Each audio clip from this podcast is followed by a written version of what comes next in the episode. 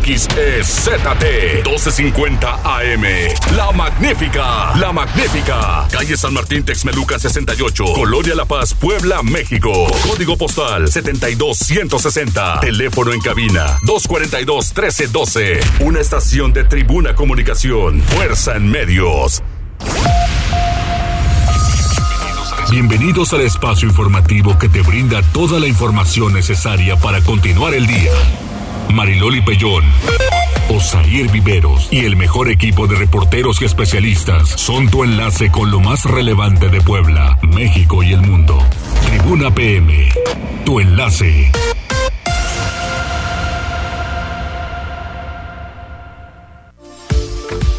Hola, ¿qué tal? Muy buenas tardes. Un placer saludarles en este martes. Hay información importante que comentar con todos ustedes y le reiteramos líneas, la comunicación. Hoy es 27 de julio de 2021. Osair, ¿cómo estás? Hola Mariloli, muy buenas tardes a ti, a nuestros amigos del auditorio. Pues qué bueno que ya nos están escuchando por la magnífica 1250 de AM. Y también en redes sociales, ya estamos en Facebook Live, en las páginas de Tribuna Vigila, Código Rojo, Tribuna Noticias y La Magnífica, así que pónganse, pónganse en contacto con nosotros porque tenemos bastante información. Además, bueno, pues hoy empezó la jornada de, vacunación para los para los chavorrucos, ¿no es cierto? Para los treintañeros. Y este, y más, más adelante Alfredo nos va a estar contando porque. ¿Chavorruco? Sí. ¿Estás seguro? O sea, más rucos que chavos. Este, más adelante nos va a estar contando Alfredo porque anda visitando estos puntos de vacunación a ver cómo se está moviendo la cosa. Hay algunos donde está muy fluido el asunto. Muy fluido, sí. Pero eh, Alfredo andaba en Cuautlancingo, en este parque, el Ameyal, que está en una de las juntas auxiliares y las filas estaban a todo lo de que miedo, ¿eh? kilómetros. cambiaron la sede. Sí. Pero pues hay información importante y lo que estamos viendo es que hay mucho entusiasmo por, por personas eh, que quieren vacunarse de 30 a 39 años y eso nos da muchísimo gusto. Tendremos información importante. Mientras tanto, vamos a las líneas que son el 242 1312, el 2223 90 38 10 y las redes sociales arroba noticias tribuna, arroba mariloli pellón, arroba viveros guion bajo tribuna. Vamos a las tendencias. Tribuna PM. Hola, Jazz. Hola, Loli. Hola, Osaire. Hola, amigo. martes. Buenas tardes. Las tendencias que traigo este día son tres en específico. Vamos a empezar con Hugo López Gatel, que se volvió tendencia en la mañana. Pero, ¿cómo él nunca se ha vuelto tendencia? ¿Cómo lo dices? Y eso que ya no hay conferencias diarias. ¿no? imagínate. Mira, para, para empezar a, entender el contexto de lo que dijo el subsecretario de Salud, hay que tener en cuenta que el día de hoy, bueno, México registró 5.920 nuevos contagios y 171 muertes por COVID-19 en las últimas 24 horas. Eso está en el informe técnico diario que saca la Secretaría de Salud día a día, aproximadamente a las 5 o 6 de la tarde. Entonces, eh, el, el subsecretario dijo, no se ha demostrado que la variante Delta de COVID-19 la más popular en los medios, o sea, únicamente da a entender que los medios la hacen popular, sea la más mortal.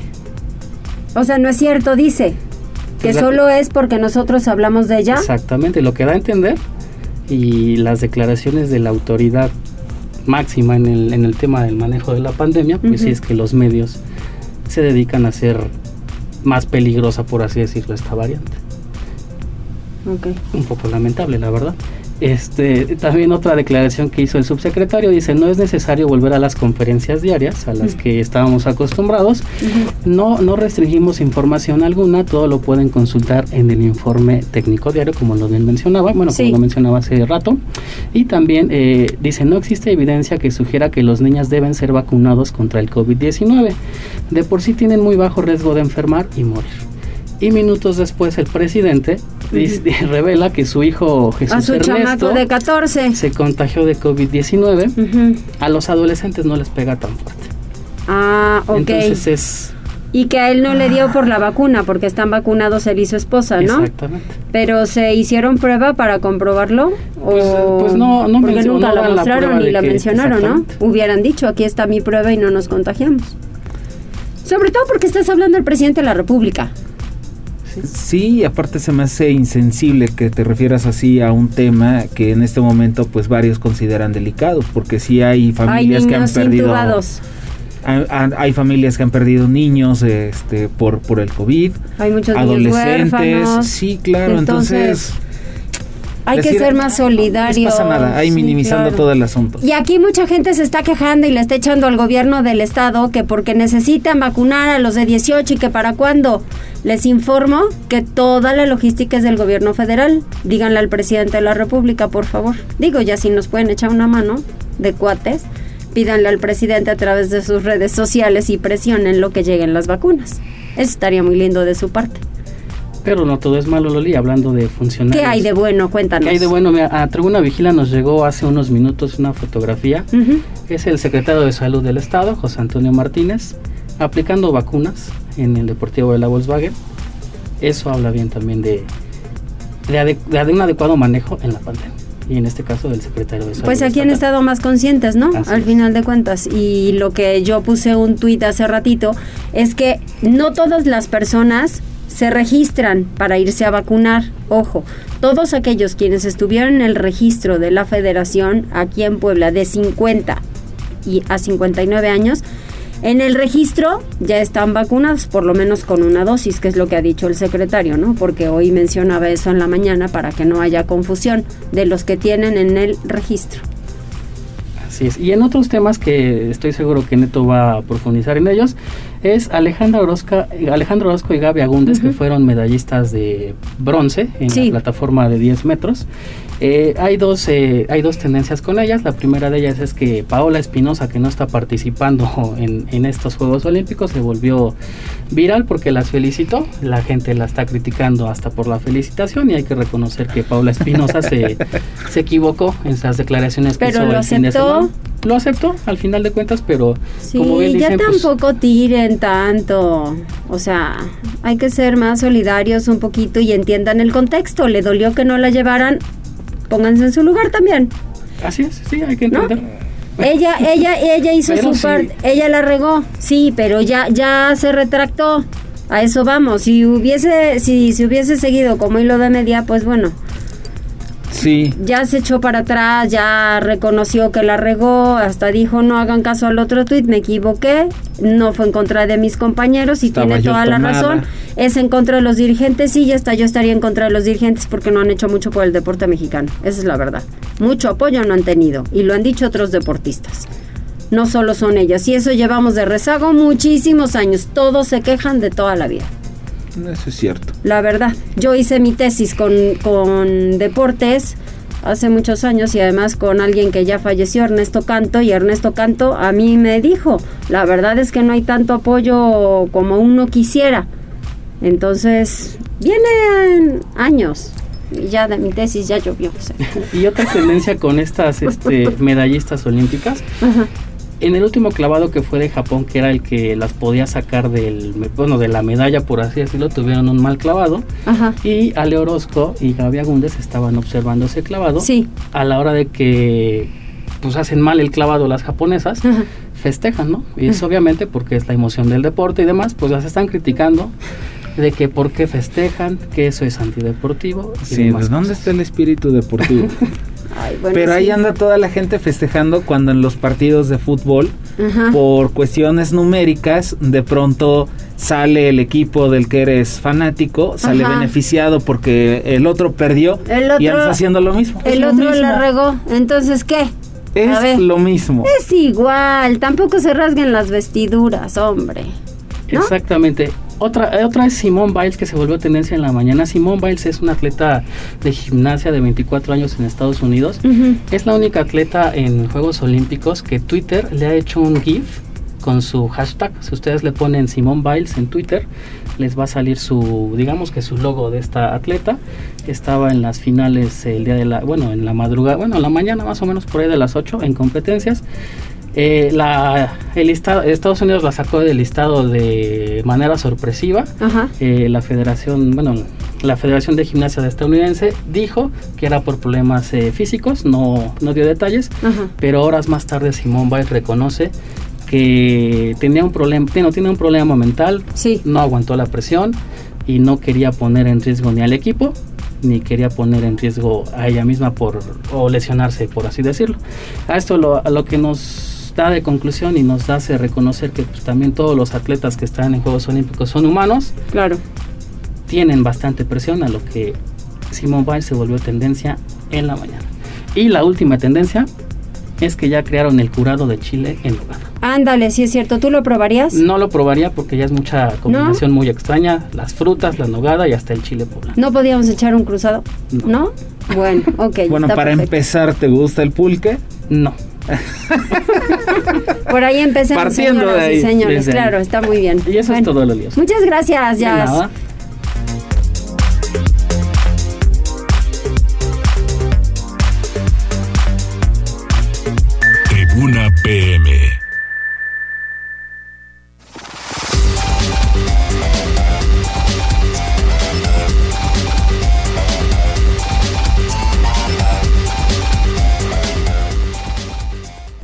Continuamos en más información en Tribuna PM. Los resultados de aprobación de la Benemérita Universidad Autónoma de Puebla, de quienes hicieron la prueba APP para alguna de las 80 licenciaturas se emiten esta tarde. Entonces hay que estar muy pendiente. Ojalá que si ustedes hicieron examen, pues tengan toda la, la suerte del mundo y que hayan pasado, que cuenten con el puntaje adecuado para que pues puedan ingresar a esta casa de estudios. Pili, qué nervio.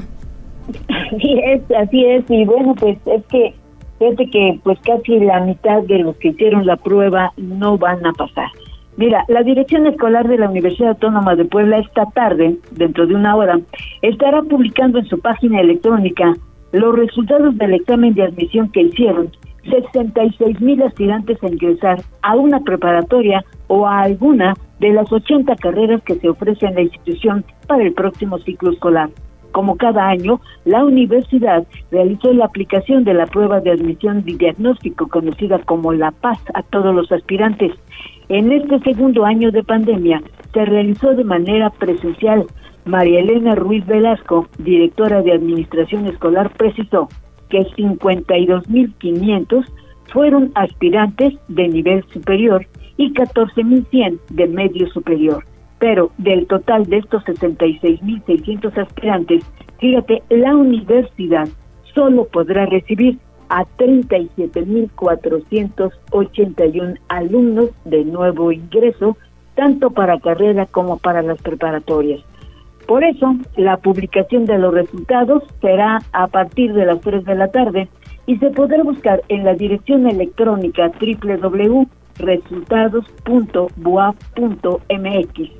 El inicio de clases para los estudiantes de nuevo ingreso será a partir del próximo 18 de agosto. Pues así están los medios, mi querida Mariloli, en que pues los alumnos se comen las uñas pues para saber si lograron su pase o tendrán que buscar una alternativa. El reporte. Así es, y, y muchas, mira, opciones va a haber, Pili, opciones va a haber si no entran a la UAP, va a haber opciones, ¿no? Pero pues sí, sí, ojalá que sí puedan entrar. Mira, yo te voy a hacer una confesión, les voy a hacer una confesión. La primera vez que apliqué para el examen de la UAP no lo pasé. ¿No? Y ese nervio de ir a comprar en sábado tempranísimo el, periódico. para, para tener el... Eh, los resultados. Sí, los resultados, el suplemento, ¿no? De los resultados, híjole, eh, empezar a buscarte y ver, o sea, primero ubicar... Eh, cuáles son los que pasaron, cuáles son los que quedaron fuera. Es mucho nervio, es mucho estrés, la verdad, pero siempre tienen una opción. Hay escuelas incorporadas. Sí, sí. Y después puedes volver a hacer el examen y ahí sí te quedas. Yo me quedé a la segunda. U otras buenas universidades, así es, pero mientras tanto hay que cruzar dedos. Gracias, mi Pili. Gracias, buenas tardes. Buenas tardes. Vamos con Liliana Tecpanecatl porque la próxima semana, para todos esos que estaban preguntando que cuándo para la ciudad de Puebla, la primera dosis, los treintañeros, la próxima semana se anuncia la mega jornada de vacunación anticovid en la capital. Van a ser convocados, les decíamos, mayores de 30 años, 40 y 50, segundas dosis, rezagados, embarazadas. Va a ser de locos esa semana, Liliana. ¿Cómo estás? Buena tarde. Buenas tardes, Osair. Pues básicamente todos ellos y lo que se acumule. Fíjate que esta mañana el secretario de Salud, Antonio Martínez García, pues efectivamente dio a conocer que la próxima semana en la ciudad capital iniciará la vacunación contra el coronavirus para la población de entre 30 y 39 años de edad, así como la aplicación de dosis de refuerzo para los mayores de 40 años y más, así como para los que faltan de segundas dosis de AstraZeneca y que son mayores de 50 años. El secretario de Salud, Antonio Martínez García, informó que ya tuvo un primer acercamiento con representantes de la Secretaría de Seguridad Pública a nivel federal, eh, que es Rosa Isela Rodríguez, quien ha sido designada entre el gobierno de la República y Puebla para todo lo relacionado con la vacunación y se ofreció todo el apoyo necesario para seguir con este proceso en la entidad. Incluso se habló ya de la vacunación masiva a mayores de 18 años de edad y el compromiso fue que arrancará lo más pronto posible, por lo que tentativamente esta etapa iniciará también el lunes próximo. Vamos a escuchar.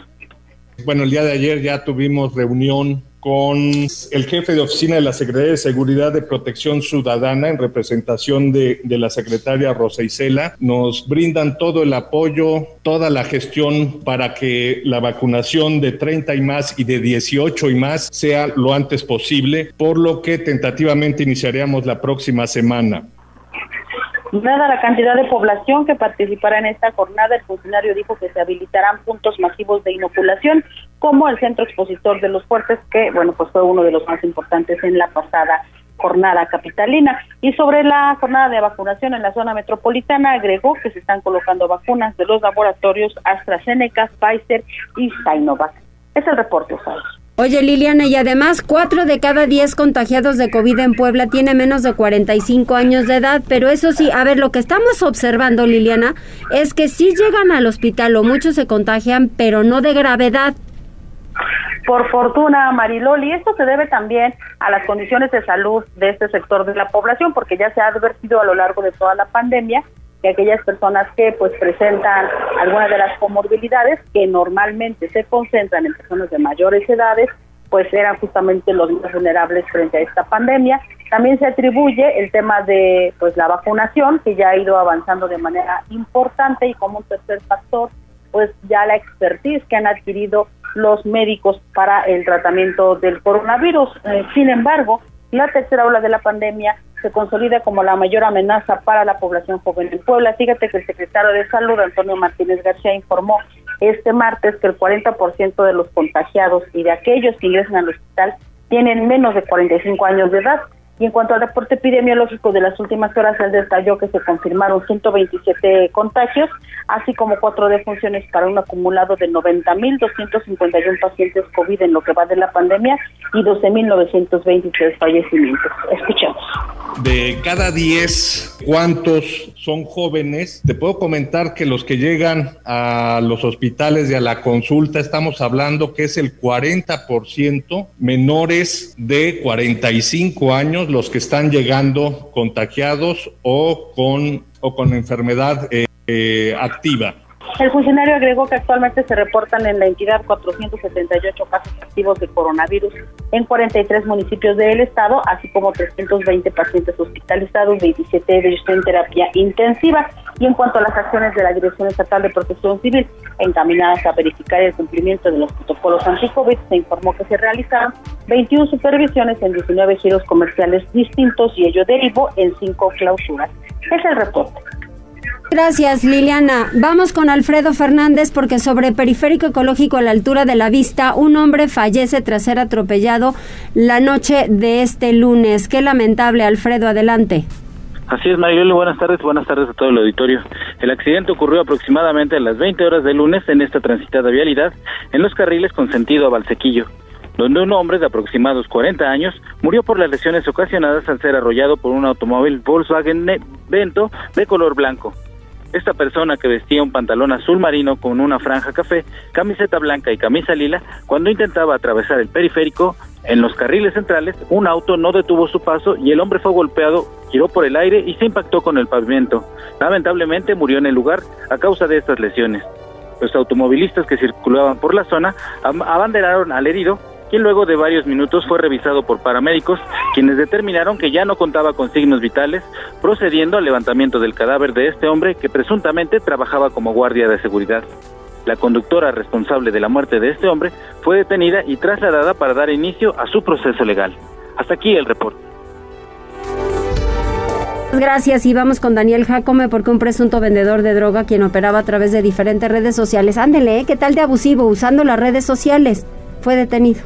¿Abusivo o abusivo?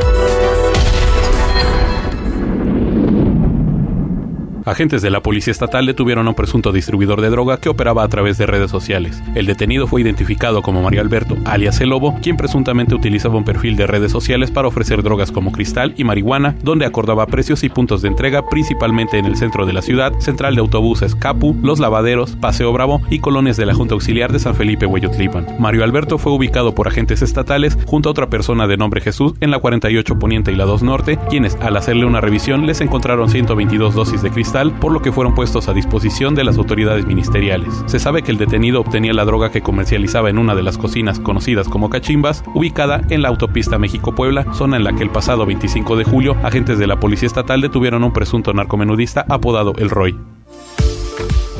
Y vamos también con Daniel porque tiene detalles sobre guachigaceros. Así es, fíjate que en diferentes acciones por parte de la Policía Estatal se detuvo en la zona metropolitana a cuatro presuntos ladrones de gas LP.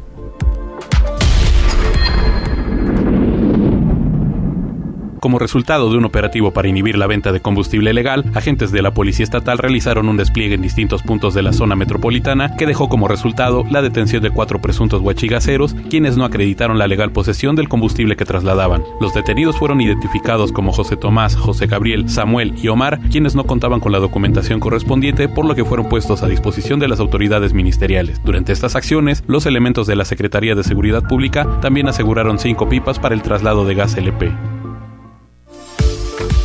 y vamos a hacer una pausa. Vamos a la pausa y volvemos para platicar con Alfredo Fernández que está desde alguno de estos puntos de vacunación en la zona conurbada para saber pues cómo va el tema. Terminan a las 5 de la tarde si no mal recuerdo. Vamos a ver cómo va la, la fila sobre todo. Enlázate con nosotros. Arroba Noticias Tribuna en Twitter y Tribuna Noticias en Facebook.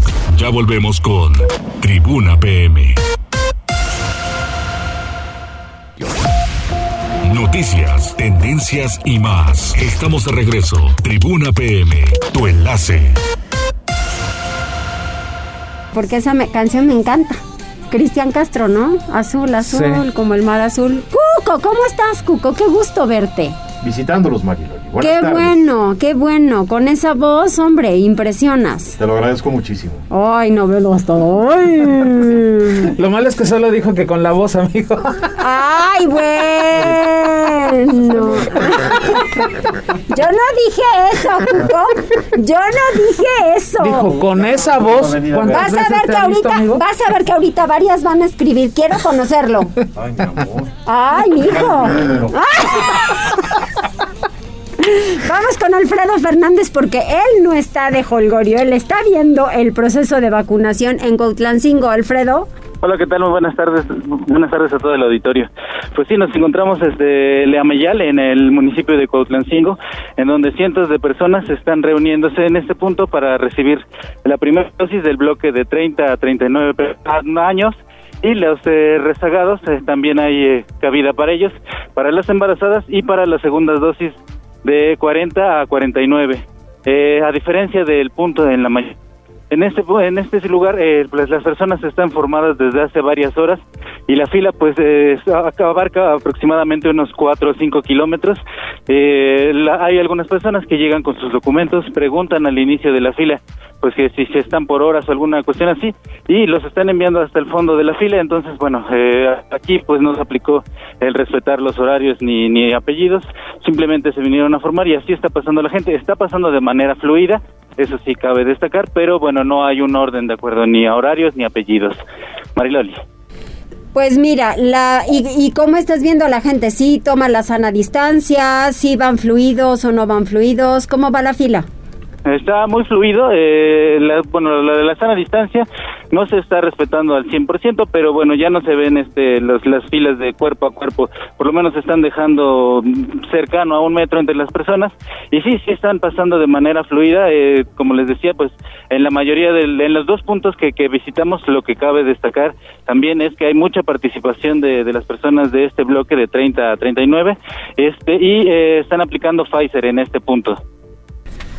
Pues está, está bien. Oye, Alfredo, se había dicho, se había comentado el día de ayer que iban a implementar operativos por parte de Protección Civil y la Secretaría de Seguridad Pública, sobre todo, pues para evitar eh, aglomeraciones y tráfico. Tráfico en las, en las vialidades que estaban cercanas a estos puntos de vacunación. ¿Tú has visto estos operativos en los centros que has estado visitando? En el primer punto eh, sí hubo por inicios un, eh, un, un ligero operativo que contuvo pues eh, medianamente los vehículos, pero conforme fue avanzando el día, eh, los vehículos pues se llenaron los, los carriles que estaban eh, en, la, en, la, lateral de la autopista, eh, ya no había sitio en donde estacionar los vehículos y empezaron a estacionarse en la recta. Entonces pues y no, no, hubo ningún oficial, ninguna autoridad que dijera que no, no era posible, entonces formaron una larga fila durante varios kilómetros ya en la recta, entonces reduciendo esta vialidad a, a dos de los carriles. Y en este punto, igual que en la vez anterior que se aplicó la vacunación, están cerradas todos los accesos a la calle Uranga, eh, entonces lado de hacia pues hacia más hacia dentro de Cuautlancingo o hacia Puebla eh, los dos lados están cerrados.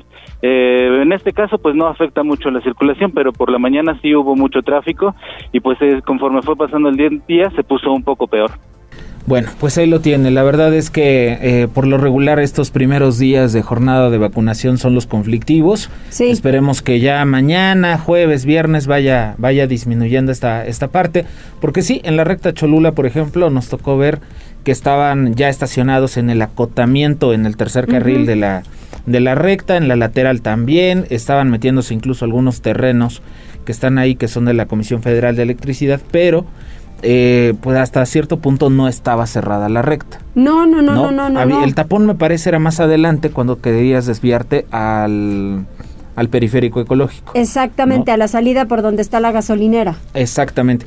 Pero, por ejemplo, en la mañana también me tocó pasar por el CESA de Tlaxcalancingo, ahí en el periférico ecológico. Y la verdad es que ese fue uno de los puntos conflictivos en la primera jornada de vacunación que se llevó a cabo. La verdad es que el día de hoy muy bien, muy fluido, había poca gente, había varios vehículos, pero la fila era Llamaba más, la atención este los vehículos, el número de vehículos que por la gente que estuviera y adentro llevan muy buen operativo, muy buen operativo, están pendientes, muy organizados se tienen que sentar después de haber sido vacunado en donde ellos te indican para tenerlos controlados a las embarazadas, las tienen muy cuidadas. Entonces creo que eso sí vale la pena decirlo y como nos mencionaba ya hace un momento, el propio secretario está vacunando. Bueno, pues ya, este, ya iremos viendo. La verdad es que también tenemos algunos reportes eh, por parte de vecinos de Coronango y me parece que ahí también la vacunación ha sido bastante fluida a comparación de la aplicación de la primera dosis para 40-49 que tardaron hasta 5 horas, pero esto se debió a que mucha gente de la capital se, se fue a los municipios para vacunarse. Y en este caso, bueno, pues ya están anunciando también esta mega jornada para la próxima semana, así que habrá que estar muy pendientes también de la logística, de los puntos para irse a vacunar. Y bueno, pues la logística creo que ya más o menos la vamos dominando, ¿no? Sí. Primera letra de apellido, horarios. Exacto. Nada más para la gente que tanto se está queja y queja, que para cuándo los de las segundas dosis y demás. El asunto está en que no han llegado las suficientes vacunas. El secretario y bueno, aquí este la brigada Correcaminos han decidido no ponerlo en Puebla, todavía tendrían que esperar un poquito más porque no tienen las suficientes vacunas. ¿De qué sirve si solamente han llegado, por decirles un número, no es el correcto, 50? Si tienen que vacunar a 500 y los otros, ¿qué van a decir? Los otros 450, ¿a poco ya se acabaron? Porque ni siquiera van a poder distribuir tantas vacunas como se quisiera. Es por eso que ha sido retardado el tema, pero ¿quién envía las vacunas? La federación. Entonces hay que tomarlo en consideración. Gisela, Vamos con Gisela Telles porque mire, a propósito de todos estos temas que tienen que ver con la pandemia, nos guste o no, y que también tienen que ver con el decreto, eh, en colonias como el centro, Guadalupe Hidalgo, en granjas Mayorazgo, sobre todo centro y sur de la capital, se llevaron a cabo operativos en los que se aplicaron sanciones a establecimientos que no están cumpliendo con este decreto. Gisela, ¿cómo estás? Buena tarde. Así es, Osair, te saludo con mucho gusto, igual que a nuestros amigos del auditorio, y te comento que del 19 al 25 de julio, la Unidad de Normatividad y Regulación Comercial del Ayuntamiento de Puebla llevó a cabo seis acciones de verificación de documentos y tres sanciones para hacer cumplir el decreto estatal ante la pandemia de COVID-19. La dependencia detalló que las sanciones se aplicaron a establecimientos ubicados en la colonia Centro, Guadalupe Hidalgo y Granjas Mayorazgo. Sobre la revisión de documentos indicó que se procedió en el Carmen, barrio de San Antonio, ex Hacienda Chapulco, Los Pinos y San Francisco Mayorazgo. En el mismo periodo refirió que hicieron dos exhortos a cumplir el decreto publicado el 13 de julio en Gonzalo Bautista y La Paz. Por último, la Unidad de Normatividad y Regulación manifestó que realizaron 16 recorridos de verificación en las siguientes zonas: Loma Linda, San Isidro, San Baltasar, Analco, Los Sapos, Avenida Juárez, La Paz, Arboledas de Loma Bella, Tres Cruces, Xilotzingo, Anzures, San Baltasar Campeche y Las Cuartillas. Este es el reporte, Osair. Gisela, tienes más información. Al menos cuatro puestos ambulantes de comida fueron asegurados por Gobernación Municipal en operativos del 19 al 25 de julio. Así es, Osair, para hacer cumplir el decreto estatal, la Secretaría de Gobernación realizó cuatro aseguramientos de puestos ambulantes de comida, esto del 19 al 25 de julio. La dependencia dio a conocer que además atendieron 19 quejas por supervisión e inspección en diferentes puntos de la capital poblana debido al uso indebido del espacio público. Dichos reportes detalló se recibieron a través de diversos canales como redes sociales, en el número telefónico 072 y por oficios. Durante el mismo periodo reportó que los tianguistas cumplieron al 47% el decreto, mientras que ejecutó 50 recorridos en mercados para verificar el cumplimiento de las medidas sanitarias, entre ellas utilizar gel antibacterial, cubrebocas o caretas y mantener una sana distancia. Respecto al cumplimiento de mercados temporales equiparados y eventos de temporada en el centro histórico, la Secretaría de Gobernación refirió que durante el sábado 24 y domingo 25 de julio acataron al 75% el decreto de gobierno del Estado. Por último, destacó que mantienen liberado de comercio en vía pública la calle 5 de Mayo, una vez que buscan garantizar el bienestar de todas y todos los ciudadanos ante el riesgo de contagios del virus SARS-CoV-2. Este es el reporte, Osair. Muchas gracias, muchas gracias eh, Gisela. Y bueno, pues ya no pudimos contactar, ¿verdad? Con la entrevista. Pero este, vamos a ver, a lo mejor mandamos a, una pausa y en el corte lo contactamos. ¿Hay alguna persona que manda algún mensaje? Digo, en una de esas sí nos dicen que quieren conocer a Cuco, no sé. Exactamente, Es Gladys Lugo Salomón, dice que pase. ¡Ah, que pasen! Desgracia. No, no, no, completaron, perdón, me equivoqué de programa. También eh, la terminación 6789 de uno de los grupos de Tribuna Vigila les manda saludos. Muchas gracias. Está, al pendiente del noticiero de ustedes. Y Daniel Martel dice, hola, buenas tardes a todos en la cabina. Y Gladys Lugo dice si no darán boletos para pericos por este medio. Sí, ¿sabes qué, amigo? Regálate cinco pases dobles. Así nada más estoy de buenas hoy. Entonces, ¿les parece si checan, si, checan la dinámica de Tribuna Deportes en Twitter? Así es. Eso. Cinco pases dobles para el partido de mañana. Ok, de mañana. Ahorita la lanzamos. Ya ven, ustedes pidan y se les dará. ¿Eso es todo? Y también saludos para Arturo Meneses que está al pendiente. Muchas gracias, muchas gracias. Saludos, Arturo, que estés muy bien. Y son todos. Muy bien, muchas gracias. Vamos a hacer una pausa, chicas. Regresamos enseguida. Enlázate con nosotros. Arroba Noticias Tribuna en Twitter y Tribuna Noticias en Facebook. Ya volvemos con Tribuna PM. Noticias, tendencias y más. Estamos de regreso. Tribuna PM, tu enlace. Muy bien, muy bien, ustedes muy bien. Porque ayer había que consentir a Osair, desde luego, me quedaba claro. Sí, las canciones ahorita van dedicadas para toda la gente que está esperando su vacuna. En Cuautlancingo, en Coronango, San ah, entonces ahí voy. Oye, fíjate que eh, estaban reportando estaba yo confundido si era ayer o era hoy, pero hoy es el día del perro internacional del perro callejero. Ajá. Bueno, pues eh, muy temprano eh, sabíamos que se estaba haciendo viral un video en el que una familia en el municipio de Tlalnepantla, Estado de México, pues le golpeó a un perrito hasta que lo mataron. Lo, lo golpearon con palos, con tablas, con piedras. Esto quedó en un video. y el video fue difundido en redes sociales por una pues de estas este, agrupaciones, asociaciones protectora de animales, Mundo Patitas, y bueno, pues ahí este, este, esta agrupación estaba pidiendo que la Fiscalía del Estado de México interviniera y que el caso no quedara, pues no quedara impune, ¿no? Porque además sí, bastante violento el video. El video fue grabado desde la azotea de una casa que se encuentra en ese en ese municipio. Y bueno, pues afortunadamente se está dando a conocer en este momento que, eh, bueno, pues la Fiscalía del Estado de México ya tiene detenidas a dos personas como probables responsables de este de, este ataque a este perrito. Pues no sabemos si era su perrito, era un perrito callejero. Dos de los acusados ya se encuentran eh, detenidos. Así se dio a conocer a través de redes sociales. El video, te digo, bastante viral, manejado en varias cuentas. Y obviamente, bueno, pues eh, se presume que habría más personas involucradas que ya están siendo buscadas eh, por la Fiscalía del Estado de México. Lo que están argumentando es que la, la familia mató al perro porque este, mordió a una de las mujeres implicadas en, el, en la muerte de este pobre animalito. ¡Qué barbaridad! ¡Qué cosa!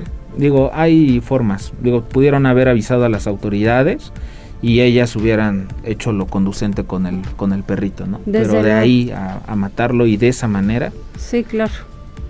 Quién sabe qué le pasa a la gente. Qué pena, qué pena, qué pena. Vamos con Pili Bravo porque para agosto se planea reabrir. Ay, qué bueno, la oficina de pasaportes, incluso sistema electrónico. Pili, ¿cómo va a estar? Pues eso dicen, vamos a esperar, ¿no? Después de un año sin tener el servicio eh, por parte de esta dirección, bueno, pues la Secretaría de Relaciones Exteriores ha iniciado la reapertura de servicios en los estados del centro. Lo ha hecho ya en, en, la, en los estados de frontera, pero ahora pues pretende bajarlo hacia el centro, por lo que Puebla se incluye y se prevé que en agosto pues inicie pues un nuevo servicio que facilite el trámite de pasaportes debido que ahora se tiene una nueva plataforma de cita para agilizar los trámites con una interfaz pues más amigable. Eh, se recuerda que la, los servicios que se daban por vía telefónica, pues los operadores hacían esperar a los usuarios, a veces no quedaba pues registrado. Y entonces ahora con la nueva plataforma pues se pretende que el servicio sea más ágil no se ha dicho exactamente en qué fecha del mes de agosto entrará en servicio, pero solamente se dice que será en la primera quincena de agosto cuando estos servicios electrónicos con la nueva plataforma pues comiencen a dar servicio a los poblanos porque Puebla es una de las entidades que tiene mucha demanda de pasaportes. Ese reporte, Maridoli. Muchas gracias, Pili. Pues ojalá que sí, porque después que quitaron a, Santiago, ya como que mucha gente se perdió por ahí y, el no, Horrible.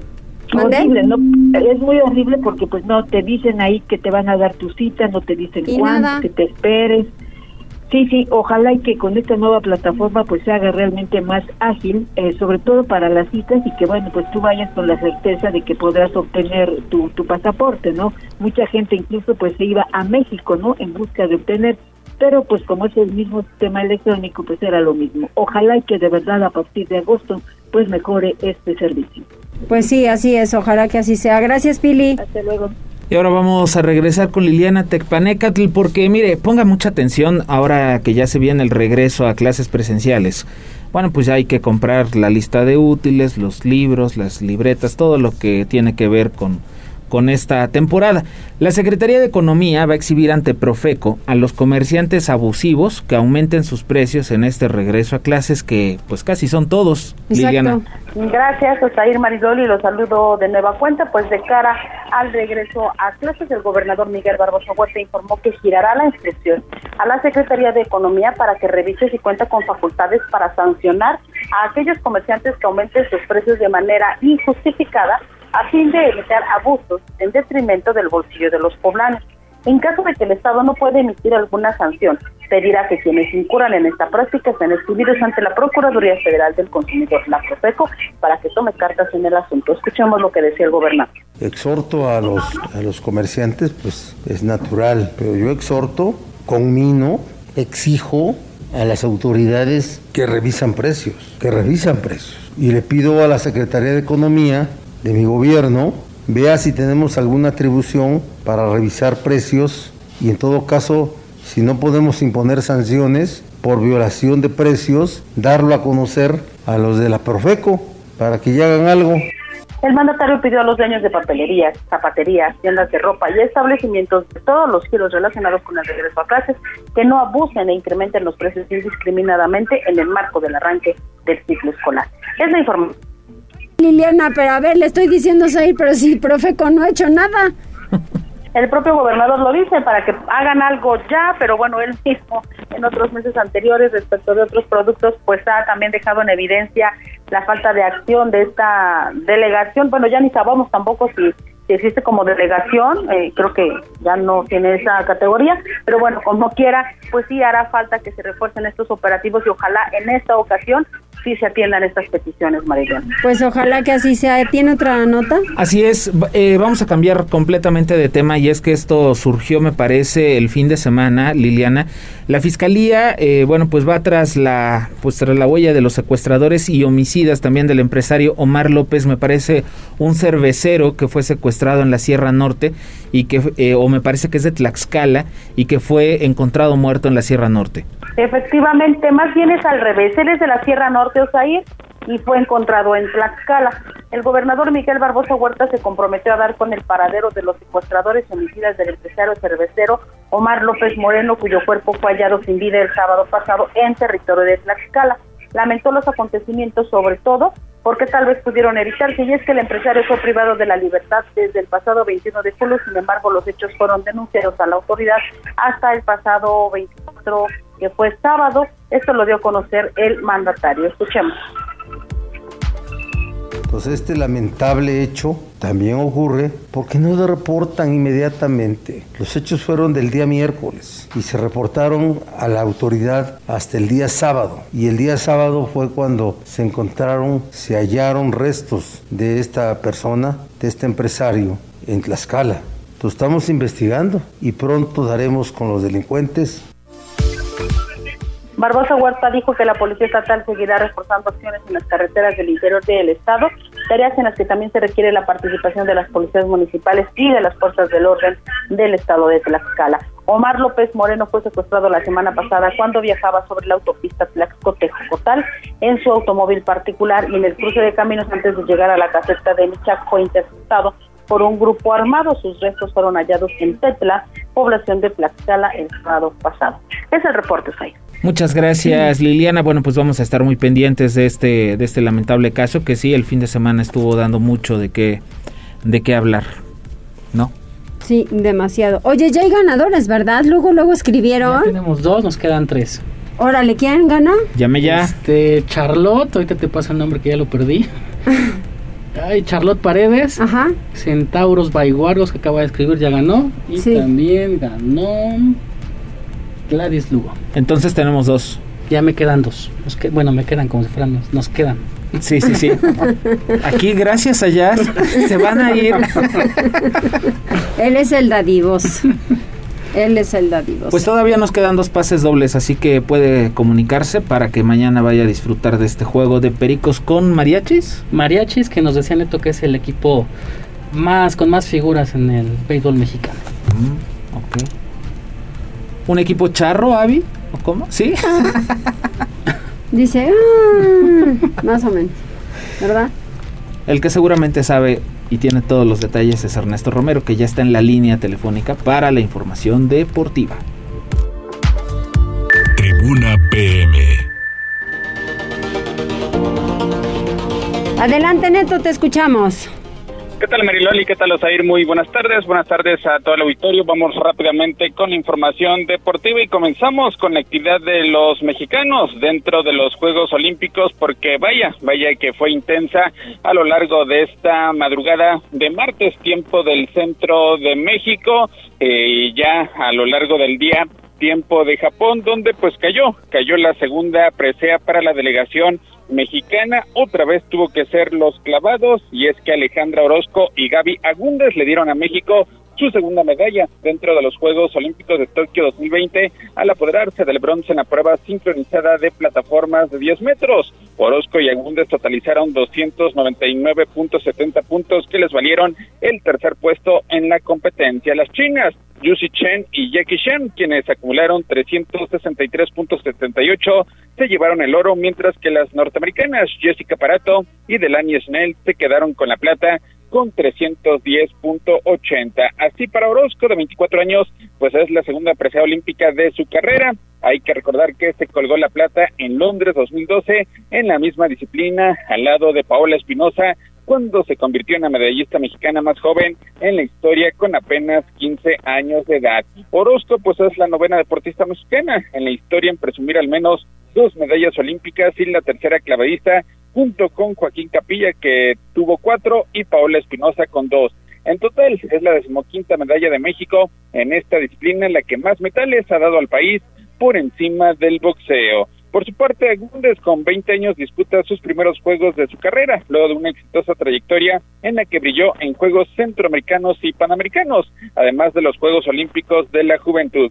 Y es que México, pues hay que decirlo, contó con la suerte a favor cuando la pareja japonesa Arai Matsuri y Minami Itahashi se equivocaron en su quinta ejecución y dejaron a las mexicanas sentadas en el tercer puesto. En las jornadas previas, Carolina Mendoza y Dolores Hernández en sincronizado de tres metros y Kevin Berlín y Diego Belleza en plataforma sincronizada se quedaron en las puertas del podio al terminar en la cuarta posición, mientras que la primera medalla de la delegación mexicana pues la habían conseguido los arqueros Luis Álvarez y Alejandra Valencia en la prueba mixta. Por otra parte, México se quedó a un paso del podio en el torneo olímpico de softball al caer 3 a 2 ante Canadá en el juego por el bronce. Daniel Lowry con una labor de relevo de dos episodios y un tercio en donde solamente permitió un imparable, pues una de las artífices del primer metal de las canadienses en esta disciplina.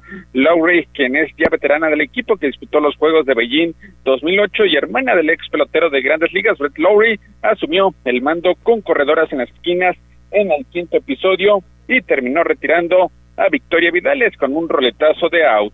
Lowry terminó ponchando así a cuatro, incluyendo a Brittany Cervantes, para concluir el compromiso. Kelsey Hartman rompió el empate 2-2 en la pizarra en la quinta entrada con un elevado de sacrificio para los canadienses que terminaron pues la fase de grupos con foja de cuatro ganados y dos perdidos solamente por detrás de Estados Unidos y Japón. Un juego que hay que señalar fue disputado bajo una lluvia intermitente. Emma Edsminger adelantó a Canadá con un sencillo de dos carreras en el segundo episodio ante Daniel O'Toole, quien finalmente pues cargó con el descalabro, pero México todavía vino desde atrás para igualar el marcador, gracias a sencillos remolcadores de Cervantes en el tercer acto ante la abridora y de Susie Brockshire en el quinto frente a Jenna Canaira. Poblanos también tuvieron participación allá en Tokio 2020, el caso de Sofía Reynoso, de 24 años de edad, quien se colocó en el sitio número 21 de la semifinal del piragüismo eslalón, por lo que no pudo acceder a la final y la posibilidad de competir por la medalla de Tokio.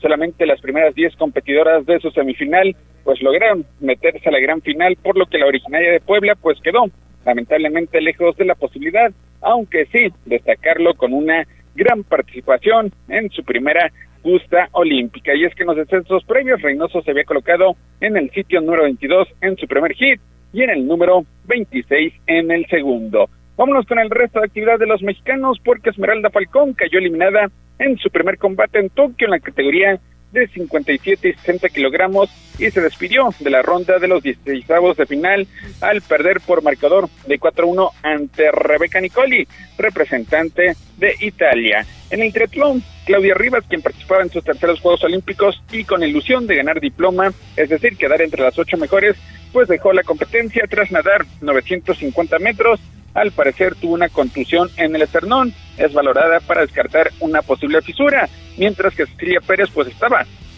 ubicada en el puesto número 33 en el kilómetro número 20 de la bicicleta cuando terminó ponchando y también abandonando. Quien decepcionó fue la arquera mexicana Aida Román, quien llegó hasta los 16 de final en el tiro con arco en la categoría individual femenil. Y es que Aida cayó frente a la británica Ryan Pittman por marcador de 6-2. La originaria de la Ciudad de México solamente pudo llevarse el segundo set, consiguiendo 25 puntos por 23 de la británica. En tanto, la ciclista Daniela Campuzano pues se colocó en el lugar número 16 en la prueba de ciclismo de cross country para damas con un tiempo final de una hora con 22 minutos y 50 segundos. Vamos con el resto de actividades de exponentes a nivel internacional porque vaya que la presión cayó sobre dos favoritas y es que no fue el desenlace que Naomi Osaka y sus incontables admiradores en Japón y el mundo vislumbraban y es que el inicio de los Juegos Olímpicos quedará siempre como un recuerdo luminoso para la superestrella del tenis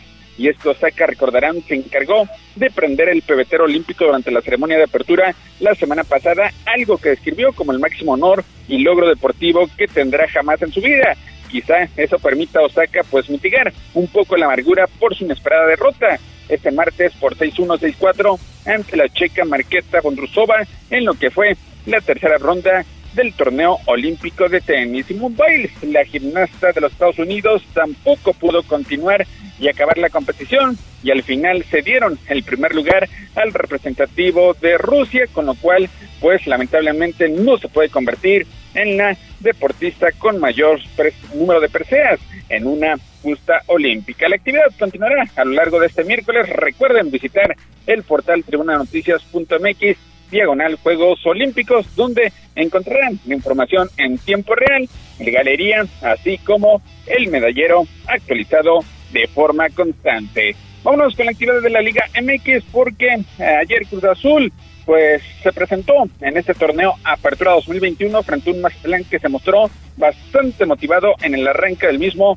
al derrotar 2-0 a domicilio a la máquina en lo que fue la conclusión de la primera fecha. Y es que el zaguero chileno Nicolás Díaz abrió la cuenta tras una serie de rechazos en el área, definió con un potente remate cuando comenzaba el tiempo de reposición previo al descanso y Brian Colula firmó el otro gol, un premio a su esfuerzo a los 66 minutos. Todavía Guillermo Fernández Paul falló un penal por los celestes al minuto 70 que comienza por segundo torneo consecutivo con un descalabro, recordando que pues también en el pasado campeonato, en la apertura, en el clausura, mejor dicho, 2020, pues arrancaron el mismo con dos derrotas de forma consecutiva ante Santos y Puebla. Veremos si más adelante Cruz Azul puede enmendar el camino en busca de un bicampeonato. Mariloli, Osair, hasta aquí lo más relevante en materia deportiva.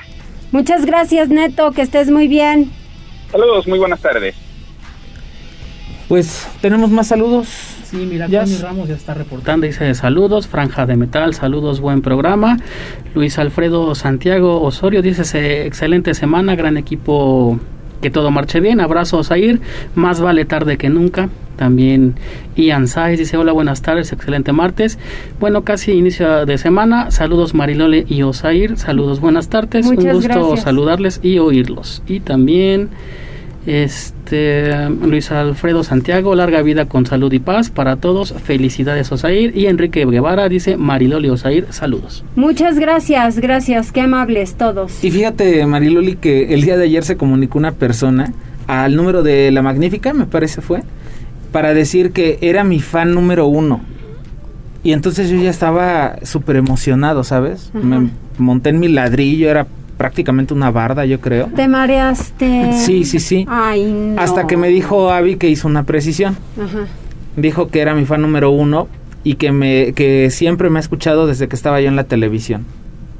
Ay, no, ¿en serio? Ahí se rompió mi corazón porque yo nunca he estado en la televisión. Entonces no sabe quién eres. Entonces no sé qué, a quién se refiere. Entonces, ¿quién sabe a quién se refiere? A lo mejor se equivoca.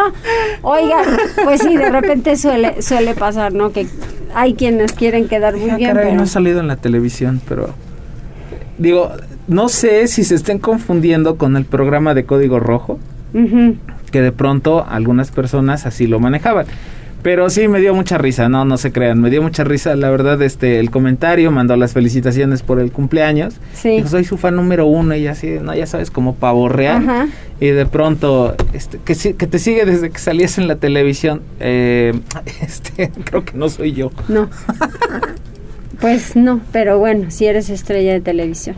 Oye, me veo, me veo como, pero no he salido en televisión. No, lo peor que hay que hacer es marearse de veras. Hay quienes dicen que con tan poquito ya van en primer lugar, ajá.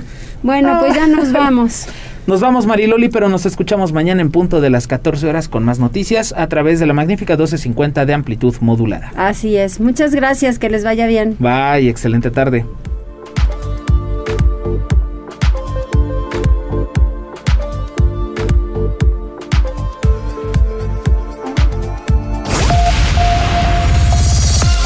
Gracias por enlazarte con nosotros. Seguimos informándote vía redes sociales. Arroba Noticias Tribuna y Tribuna Noticias en Facebook. Tribuna PM es un producto de Tribuna Comunicación. Fuerza en medios.